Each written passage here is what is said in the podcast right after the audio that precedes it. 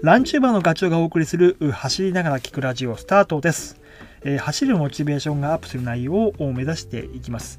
情報を耳にお届けすることで走りたい気持ちがスイッチオンになれば嬉しいです。いやーまだまだ寒い日が続いてますけどいかがお過ごしですか？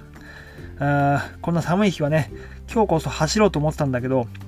朝布団から抜け出せなかったりとかあとそれを反省してじゃあ夜走ろうかなんていうふうに思ってても最近まだ日が暮れるのが早いから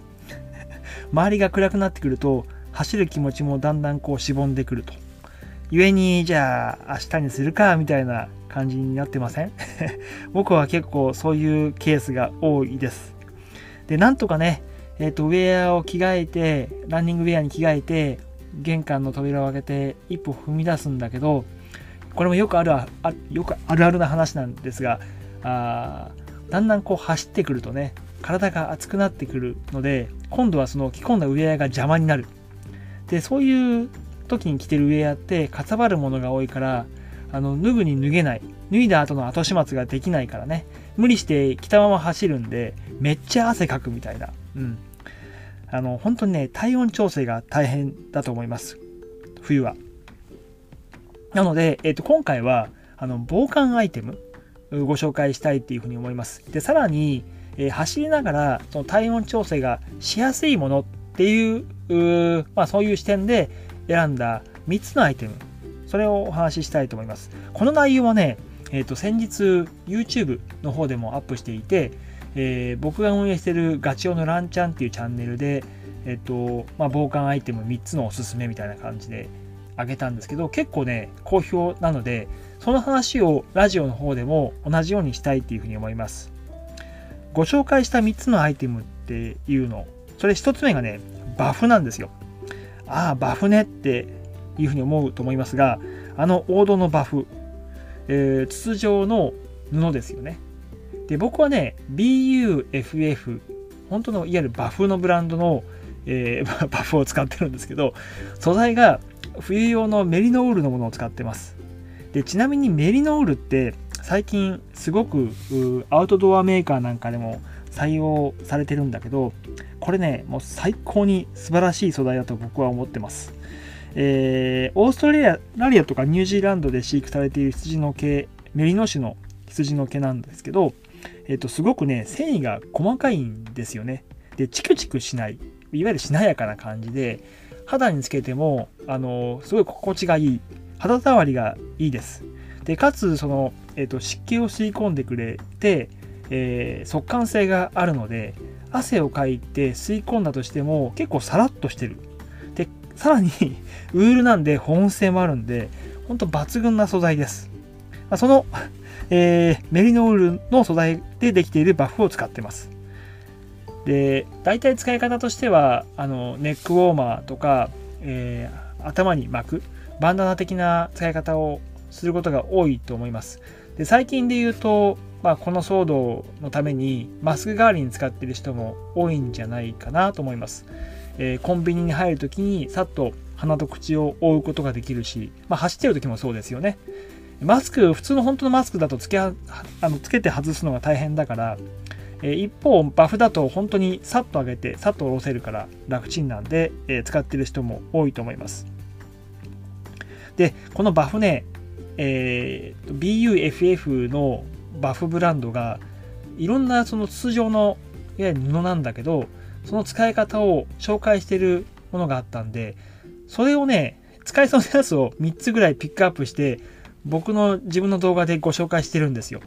ニット帽にしたりとかえっ、と首とかいわゆる首頭周りだけじゃなくて顔以外の寒さを感じる部分を覆う使い方とかただこれって動画だとなんとなくこう見ながら説明できる見せながら説明ができるんですけどラジオだとなかなか難しいので、えー 僕のあの上げた YouTube の、えーと URL それをラジオのコメント欄のところに貼っておくのでもしよかったら見てみてください。うんえっ、と、あと体温調整っていう意味ではバフはすごく使いやすいです。さっきのマスク代わりで使うみたいな話をしたのとダブるけど、暑くなったら、えっ、と、下ろせばいい。寒くなったら上げればいいっていう、そんな使い方ができるし、さらに首元に巻いていくの巻いておくのもうざったくなったらそれを取ってしまってリストバンドみたいに手首に巻いてしまえばあのもうバフの存在がほぼなくなります。そんな使い方ができるバフ。本当おすすめ。2つ目のアイテムはアームカバーですね。僕はファイントラックのドライレイヤーウォームっていうのを使っています。アームカバーはあの多分イメージできると思いますけど手首から二の腕までを覆う生地です。で一般的に日よけを紫外線を防ぐようなアームカバーだったりとか腕にこう装着することで筋肉の揺れ走ってる時腕振りをする時の筋肉の揺れを防いで、えー、疲労軽減するみたいな役割もあるんですけどこのねドライレイヤーウォームはもう本当に寒さ対策で使える。それを目的にした商品です。素材がニットメッシュ構造っていうそういう構造になっていてその暖かい空気をその生地の中に閉じ込めるような役割を担っているようです。なのでね実際今度つけてこの前走ったんだけど寒さは感じなかったです。うん。でニットといえばやっぱり静電気気になるんだけど、えーと、それを防ぐような加工がしてあったりとかそれから汗をかく走ってる時使うから汗をかくんだけど匂いを防ぐような防臭とか抗菌みたいな加工も施されている。すごくねあの気づき気を使われた商品というか走ることを想定して作られています。で締め付け具合も本当に、えー、なんだろう邪魔にならない。変にこうずれ落ちてくることもないし締め付けがきつくてっていうこともないです。本当におすすめですね。で、えー、体温調整もしやすくてえーと、熱くなればその生地を手首のところまで下ろせばいいっていうだけなんで特に僕はねレースの時使ってますね。あのスタートの待ってる時寒いからそれを上げていてあの用意ドンの合法が鳴ってからはガチで走るからすぐ熱くなるんでそしたらその生地を手首の部分まで下ろせばいいっていう本当にワンタッチでできちゃうのですごい便利なアイテムですちなみにサイズは僕はえっ、ー、と S&M みたいなものを使ってます確かね、もう一つ大きいサイズもあったかな。はい。まあ、あの、なかなかね、その、ってみないと商品つけてみないとサイズわかんないけど、多分、ランニング体型の人だったら S&M っていうのでいいような気がします。あちなみに男女兼用です、これは。うん。で、最後、3つ目のアイテムは、腹巻きですね。僕はモンベルのジオラインっていう商品を使ってます。それのウエストウォーマーです。で、このウエストウォーマーは2種類あって生地が厚いやつと薄いやつがあるんですけど、僕は薄い方を使っています。素材はね、ポリエステル99%のポリウレタン1%合成素材です。故にあの、ストレッチが少し効いているんで、体にフィットしてくれます。ただね、これずれ落ちないかっていうと、若干やっぱりね、走ってると上半身の動きが結構激しいじゃないですか。まあ、僕が使ったのが峠層で使ったんで落ちてきたからかもしれないけど、あのー、サイズ選びは結構難しいかもしれない。で僕は M サイズを使ってるけど、